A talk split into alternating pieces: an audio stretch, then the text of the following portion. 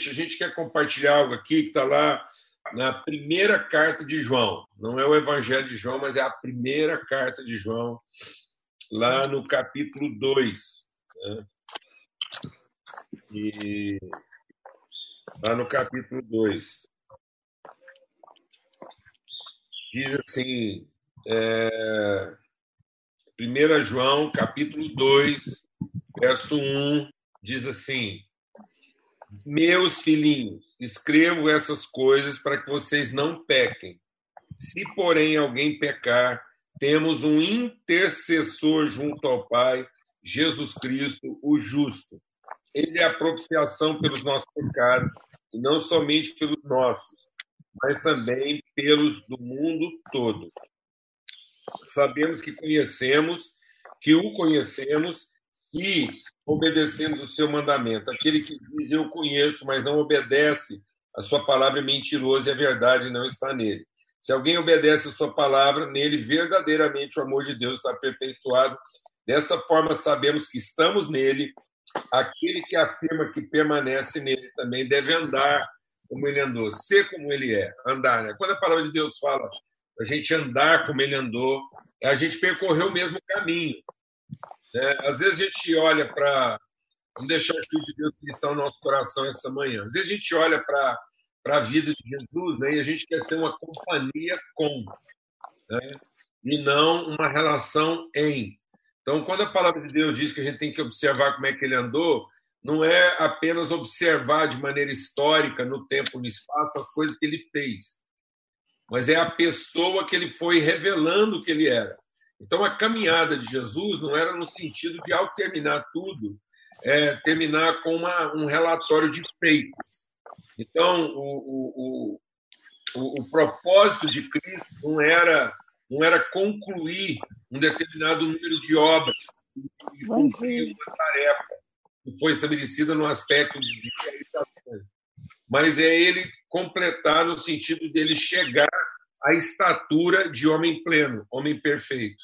Amém? Então, é assim que a gente. Então, quem diz que está em Cristo também deve andar como ele andou, ou seja, ter o mesmo compromisso com a vida, de modo a se tornar uma pessoa plena como ele. Por isso que Paulo diz né, que os dons ministeriais, aquilo que Deus colocou na nossa vida como ministério, então Deus deu dons aos homens. Todo mundo aqui tem um dom. Todo mundo que está em Cristo tem um dom. E às vezes a gente pensa que esse dom é, é para realizar uma tarefa, um serviço. Não, esse dom está à disposição do nosso desafio de, em nos tornando a pessoa que Deus nos fez para ser, a gente realize também as obras que nós podemos realizar para revelar isso.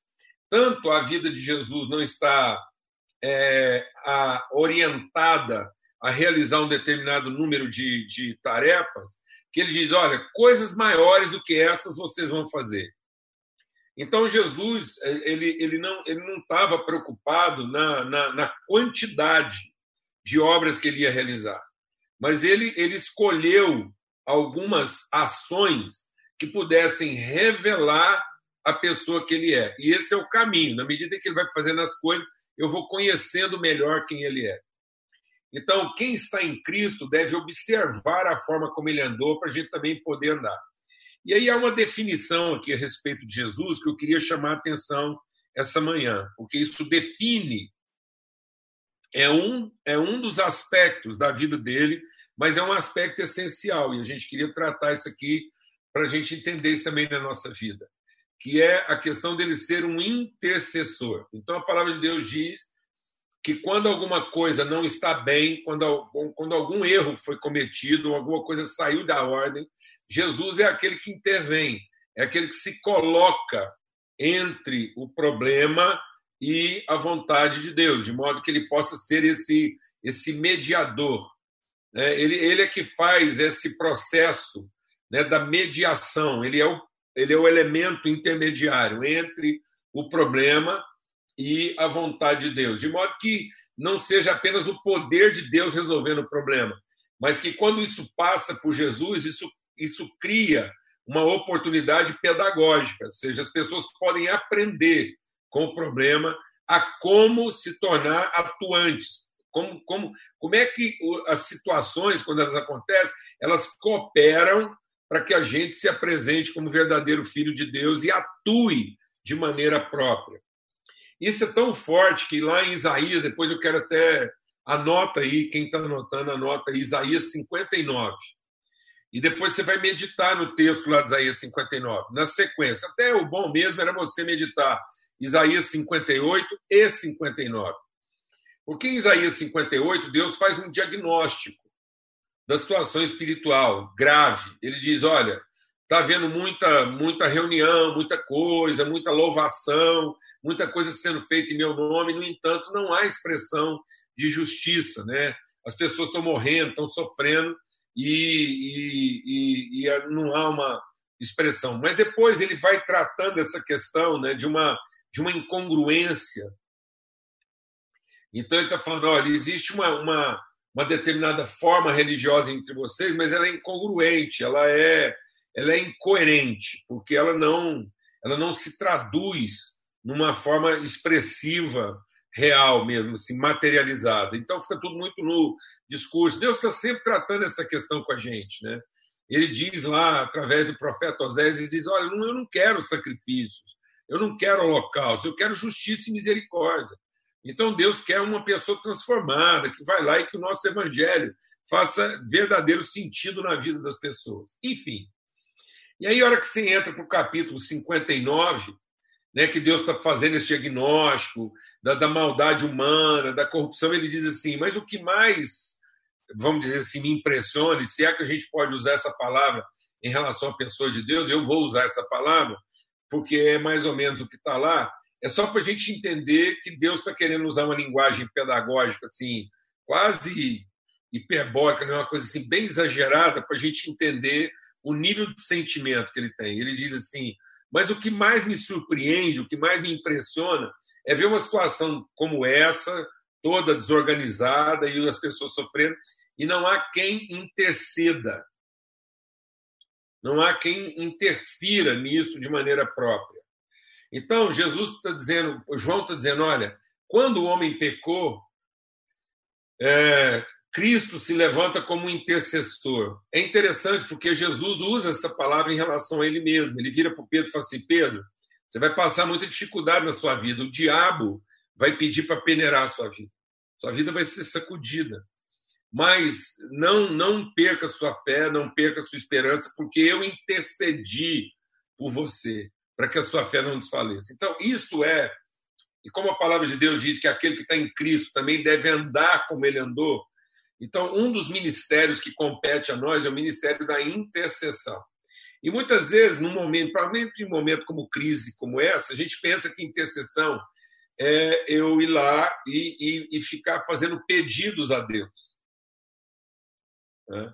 E, e, é mais do que, intercessão é mais do que simplesmente pedir que Deus faça algo, porque na verdade, quando a gente está lá na presença de Deus, pedindo que ele faça e apresentando o problema e a dificuldade, é, isso, isso dá, isso fica na nossa cabeça como se a responsabilidade do que está acontecendo ainda fosse de Deus, ou seja, é Ele que no fim tem que vir aqui e, e consertar o que está errado. E não é isso. O intercessor ele se coloca diante de Deus para ser a memória do que estava combinado em relação à nossa vida. Esse é o intercessor. É bem a figura de um advogado. Quando alguém é, é quando alguém é perdoado, alguém é, quando o advogado vai operar uma defesa, ele não tem que, que ficar pedindo é, o, o, que que o que que o Estado ou a Justiça vai fazer lá pela pessoa que ele está advogando. Não, ele, ele é aquela pessoa, o advogado é aquele que lembra o que, que está é, o que, que está destinado à pessoa que ele está defendendo. Então é como se fosse lá na Constituição do país e você não ficasse arrumando formas de compensar a situação da pessoa, mas de trazer à memória o que, que está garantido para ela. Esse é o intercessor. Então, a gente tem que intervir nas situações como aquele que representa o que está garantido, e não como aquele que representa uma petição, como uma coisa extraordinária. E às vezes a gente está buscando em Deus uma, uma coisa extra, sem antes usar de maneira própria o que já foi concedido. Trazer isso de maneira mais contundente. E aí sim a gente vai ser instrumento de justiça. Porque senão nós estamos somente usando é, os, as, as, as compensações da misericórdia, mas não estamos aplicando né, os compromissos da justiça. Então, o intercessor, ele pede, ele vai lá, ele intervém, mas ele não intervém só no sentido da súplica, ele intervém no sentido de representar o que está garantido àquela pessoa. Então, muitas vezes a gente a gente vê a situação igual agora, está acontecendo uma situação e às vezes nós estamos lá é, é, pedindo para Deus né, a misericórdia. E ele vai fazer isso, nós temos que pedir mesmo, mas as misericórdias de Deus são a causa de não sermos consumidos. Num certo sentido, as misericórdias de Deus elas já estão lá até intuitivamente garantidas. Isso está é, lá garantido. O que às vezes não está garantido na nossa mente é aquilo que Deus estabeleceu como garantia para o povo, a condição de vida.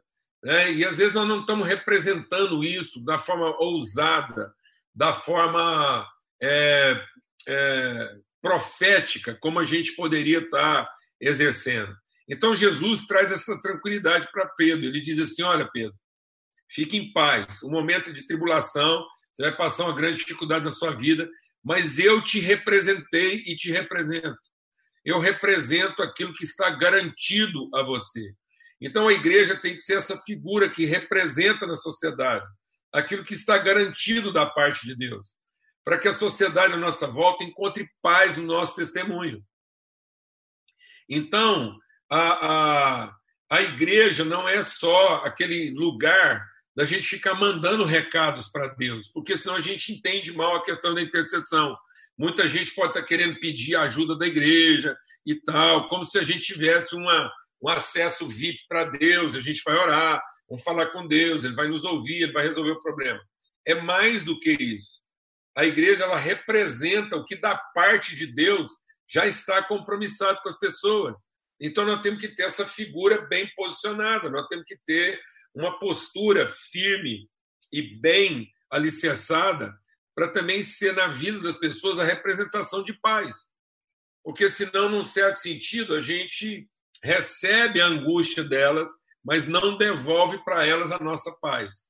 A gente recebe os problemas delas, mas não devolve a nossa paz. E nós somos ministros dessa paz. Por isso que a palavra de Deus diz: bom, pode ser que alguém fez alguma coisa muito errada, mas eu te represento. E eu percebo que às vezes não entende isso, por exemplo, na hora que é, na hora que você vai ajudar, por exemplo, um filho com problema. Né? Então você tem uma pessoa que você ama muito, um filho, ou cônjuge, ou alguém da sua família que está com problema. E aí você você sofre o problema dessa pessoa, e a gente tem que sofrer mesmo. Mas às vezes a gente sofre com um certo grau de desespero, e não com a segurança de quem representa essa pessoa. Então, por mais que essa pessoa, deixa Deus ministrar o nosso coração aqui, por mais que essa pessoa seja ignorante, por mais que ela esteja em erro, ela esteja em pecado, ela não está sem representante. Então eu tenho que entender e que o representante dela não é só Jesus, o representante dela é Cristo. Nós representamos essa pessoa. Enquanto ela estiver ligada a nós, ela está ligada a Cristo, porque nós somos esse ponto de ligação. E às vezes a gente está lá com uma certa ansiedade, como se ela não tivesse representante. Então ela passa o problema para nós, nós pegamos o problema dela e vamos lá falar com Jesus é, em nome de alguém que, que nós não representamos verdadeiramente. A gente representa o problema dela, mas muitas vezes a gente não representa ela. Então a gente quer fazer, às vezes, uma ponte entre Jesus e ela, sendo que a ponte somos nós. E às vezes, sabe, amados, a gente não está conseguindo ser efetivo porque a gente está querendo estabelecer uma relação entre a pessoa e Jesus, Jesus e a pessoa, e a gente ainda não percebeu que essa ligação somos nós. Nós somos o ponto de interseção, nós somos o ponto de encontro. Então, em nome de Cristo Jesus, o ponto de encontro entre essa coisa toda que está acontecendo, essa problemática toda, e Deus, que pode ser, que, que é, né? não que pode ser, que é quem abençoa todos com misericórdia, somos nós. Então, nós não somos um terceiro elemento. Não é o mundo com problema, Deus com a solução e nós com o problema resolvido, orando pelo mundo para que o problema do mundo também seja resolvido. Não, o problema do mundo está resolvido em nós, porque está resolvido em Cristo. Nós somos um com Cristo, nós somos o corpo de Cristo, então nós representamos isso. Não é uma representação indireta. Não é uma representação de quem vai pedir em favor de alguém. Não, é uma representação de fato. É, é de fato uma, uma. Fugiu a palavra aqui agora, da, da quando você faz um, uma procuração. Nós temos uma procuração da parte de Cristo. Ele nos, ele nos ordenou como seus legais e legítimos representantes. E também Deus colocou a gente como legítimo representante das pessoas. Então, nós não vamos conseguir produzir o um encontro de uma pessoa com Cristo se esse encontro não acontecer dentro da gente. Então é dentro do nosso coração que esse encontro acontece. Amém? Porque é isso que Deus está dizendo. Deus está dizendo assim: olha, às vezes vocês não entraram nos problemas, vocês ainda não, não estão efetivamente envolvidos na questão, porque o problema não está acontecendo dentro de vocês, está acontecendo fora. Então Deus falou assim: eu preciso encontrar pessoas em que seja o local onde o encontro acontece. Lembra quando Jesus estava lá, foi no templo, ele disse o seguinte: ele falou, olha, vocês transformaram a vida espiritual de vocês numa casa de comércio, sendo que Deus queria que o templo fosse o lugar de encontro de todas as nações. Então, por exemplo, é, às vezes você tem um problema na família de dois elementos da família que não se falam, não, não conversam. E às vezes você ama as duas partes, e você gostaria, aí você sofre pelas duas partes, você sofre por causa de um, sofre por causa do outro, e a gente fica tentando fazer essa, essa né, mediação. E, e às vezes a gente não entendeu que antes dessas pessoas encontrarem umas com as outras, elas têm que se encontrar em nós. Então nós temos que ser o lugar onde elas já se encontraram nós representamos a solução, nós não representamos a expectativa.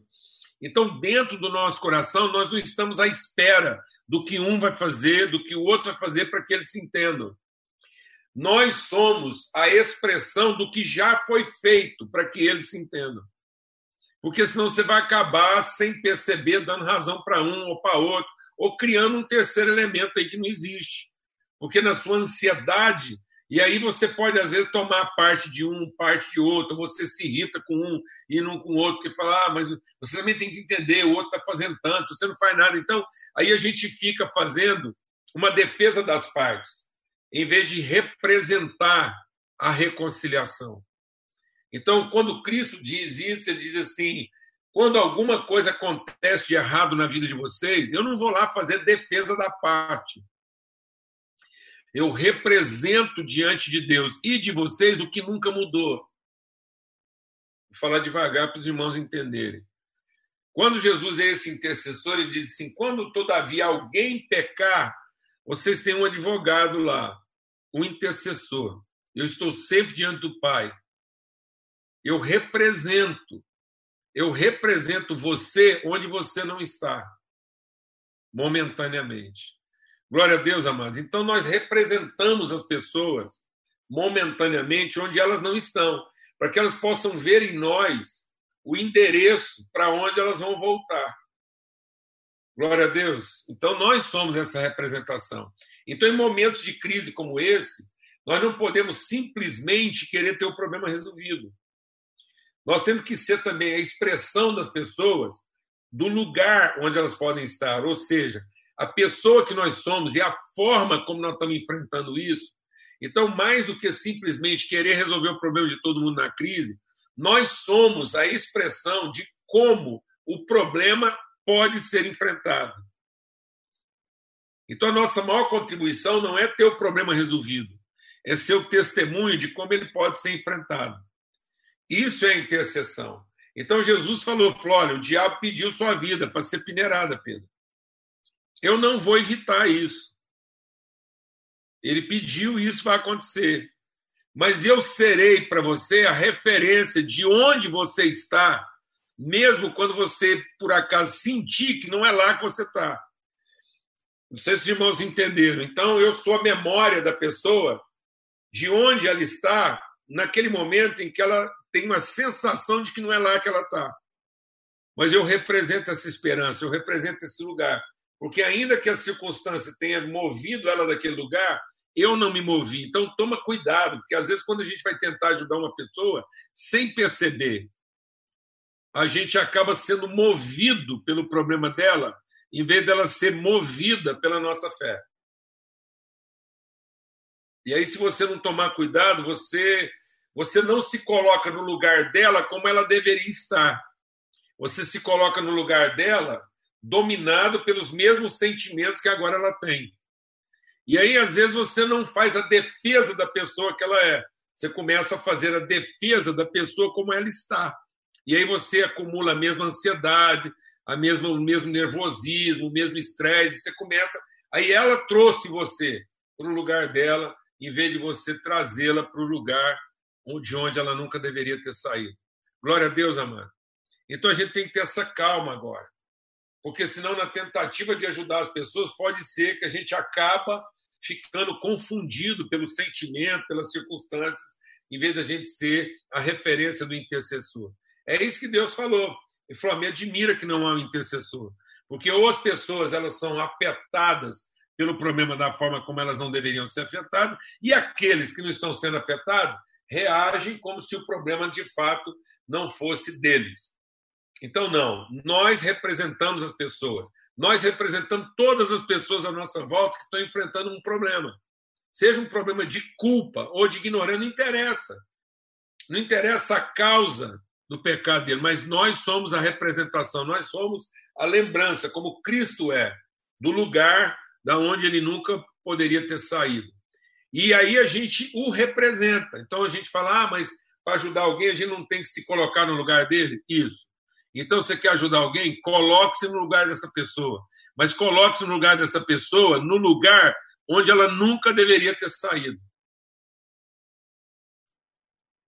Porque senão você vai ser a representação do perdido e não a representação do salvo. Glória a Deus, amados. E nós não estamos aqui para representar o perdido, nós estamos aqui para representar o salvo, aquele que Cristo já salvou. Então nós somos o intercessor, nós somos aquele que representa essa pessoa no lugar onde Deus colocou ela e não no lugar onde ela se colocou. Então eu estou no lugar das pessoas, eu tomei a dor delas. A dor delas é a minha dor, o problema delas é o meu problema, eu assumi isso. Mas eu assumi isso na perspectiva do que já está feito por Deus. E não lá naquela condição onde ela ainda se encontra. Amém? Em nome de Cristo Jesus. Então Jesus foi para a cruz, sofrendo todos os pecados da humanidade, mas enfrentando tudo isso como aquele homem que nunca saiu da presença de Deus. Então ele sofreu as implicações do pecado sem ser corrompido por essas coisas. Então, na hora de ajudar as pessoas, a gente tem que se colocar no lugar delas, participar com elas, com as consequências dos seus erros, mas sem ser corrompido emocionalmente, para que a gente possa oferecer para elas uma referência de verdadeira salvação. Então, essas coisas a gente faz para que as pessoas não continuem pecando. Mas, todavia, se alguém pecar, elas vão ter em nós, vão ter em Cristo, uma referência de saber exatamente o lugar para onde elas deveriam é, está voltando. Porque senão, deixa Deus ministrar o seu coração. Às vezes uma pessoa vai fazendo tanta coisa errada, tanta coisa atrapalhada, que sem perceber, você começa a ficar ferido, de ter se esforçado, ter se dedicado, essa pessoa não corresponde. E agora, em vez da gente ter uma pessoa só com problema, nós temos duas. Porque nós temos que resolver o problema de quem ofendeu e o problema de quem foi ofendido. Então, em nome de Cristo Jesus em nome de Cristo Jesus. Então nós não podemos, e, e às vezes o que, que o ofendido faz? Ou ele se deprime porque ele está excessivamente ofendido, ou ele se torna indiferente porque ele não aguenta mais lidar com a pessoa tão difícil. Então, em nome de Cristo Jesus, nós não vamos para lugar nenhum deles, nós não vamos ficar pior do que a pessoa que está com problema e nem vamos nos achar melhor. Não é nada disso. Nós simplesmente representamos essa pessoa diante de Deus no exato lugar da onde ela nunca deveria ter saído, para que ela saiba exatamente o lugar para onde ela pode voltar. Amém? Nós não estamos lá para fazer a defesa do direito, nós estamos lá para fazer a defesa da pessoa. Nós estamos no lugar, nós a representamos no lugar onde é o lugar dela. É como, vou usar um exemplo assim só para você entender. É como se de repente uma cadeira ficasse vazia na mesa e aí você deixa de sentar na sua e senta na, na, na cadeira de quem está faltando. É, e não é porque você quer tomar a cadeira dele. É para que ninguém mais sente naquele lugar até ele voltar. Enquanto você está sentado lá, você vigia a sua, porque você está na mesa e, e você guarda dele. Porque ele está ausente. Amém? Então nós somos os guardadores das cadeiras daqueles que eventualmente estão ausentes. Enquanto isso, a gente vigia a nossa, porque sabe que está lá. Então não deixe que situação alguma te tire da mesa, mas coloque-se no lugar da pessoa que não está nela para guardar esse lugar até o momento que ela vai voltar, de modo que ninguém sente nesse lugar. Esse é o papel do intercessor. Ele representa. Então, Jesus sentou na nossa cadeira enquanto a gente não estava lá, porque ele sabia que não podia perder a dele. E ele queria que a gente soubesse que a nossa estava guardada. Glória a Deus, amado. Então, quando você chegar na mesa, todos nós vamos ver Jesus sentado na nossa cadeira. E ele vai dizer: Seja bem-vindo. Agora eu posso sentar na minha, porque a sua foi guardada até aqui. Esse é o papel do intercessor. Então, que a gente receba essa palavra e seja encorajado. Né? E muita gente está desistindo de sentar na própria cadeira, porque o outro nunca quer sentar na dele. Aí você se cansa de ver aquela cadeira vazia. Então, como você não vai ficar desanimado de ver a sua vazia, senta na cadeira do seu irmão que está faltando. Amém? Para que a gente possa ter esse lugar preenchido até que ele volte. Glória a Deus para que você não sinta, você não enfrente o problema com, com a carência, com, com, com, com um sentimento ruim de perda, de dano, porque você está vendo a sua cadeira está lá, ninguém vai sentar nela, glória a Deus. E se você tinha preocupação do seu irmão perder a cadeira, você está guardando a dele. Glória a Deus, em nome de Cristo Jesus, que a gente possa exercer esse papel mesmo de intercessão, de fé, de ânimo, em nome de Cristo Jesus, que a gente possa exercer isso com paz. E que no momento de tanta dificuldade a gente seja essa referência de segurança, essa referência de paz, de ânimo, porque talvez esses problemas vão se estender um pouco mais, talvez a dinâmica vai mudar, as pessoas vão voltar a algumas atividades, mas sem dúvida que há, há essa situação toda gerou muitos problemas. Gerou problema de violência, de pecado, de agressão, de prostituição, de muita coisa triste que está acontecendo. Gerou desespero, gerou morte, gerou separação, aumentaram os divórcios. Nós temos muita coisa para administrar aí. Muita coisa. A gente está. Essa questão das cestas básicas, isso aí é só um, uma, uma tipificação, isso é quase que uma parábola. É, é só para a gente entender que nossa responsabilidade começa com o mínimo. Cesta básica é o mínimo, mas as famílias revelaram outras fomes ainda muito mais graves que estão para serem reveladas. E quem tem a provisão de ir lá na dispensa e buscar recursos somos nós. Deus nos deu recursos, a gente vai conseguir abençoar essas pessoas, mas para isso acontecer, a gente não pode ser confundido e nem achar que, que nós vamos estar lá só pedindo para Deus para Ele mandar mais cesta básica. Não. Ele já colocou isso na nossa vida, nós representamos. Nós sabemos exatamente onde buscar isso e vamos exercer nosso ministério com autoridade, com paz, com segurança, com propriedade. Amém? Em nome de Cristo Jesus, o Senhor.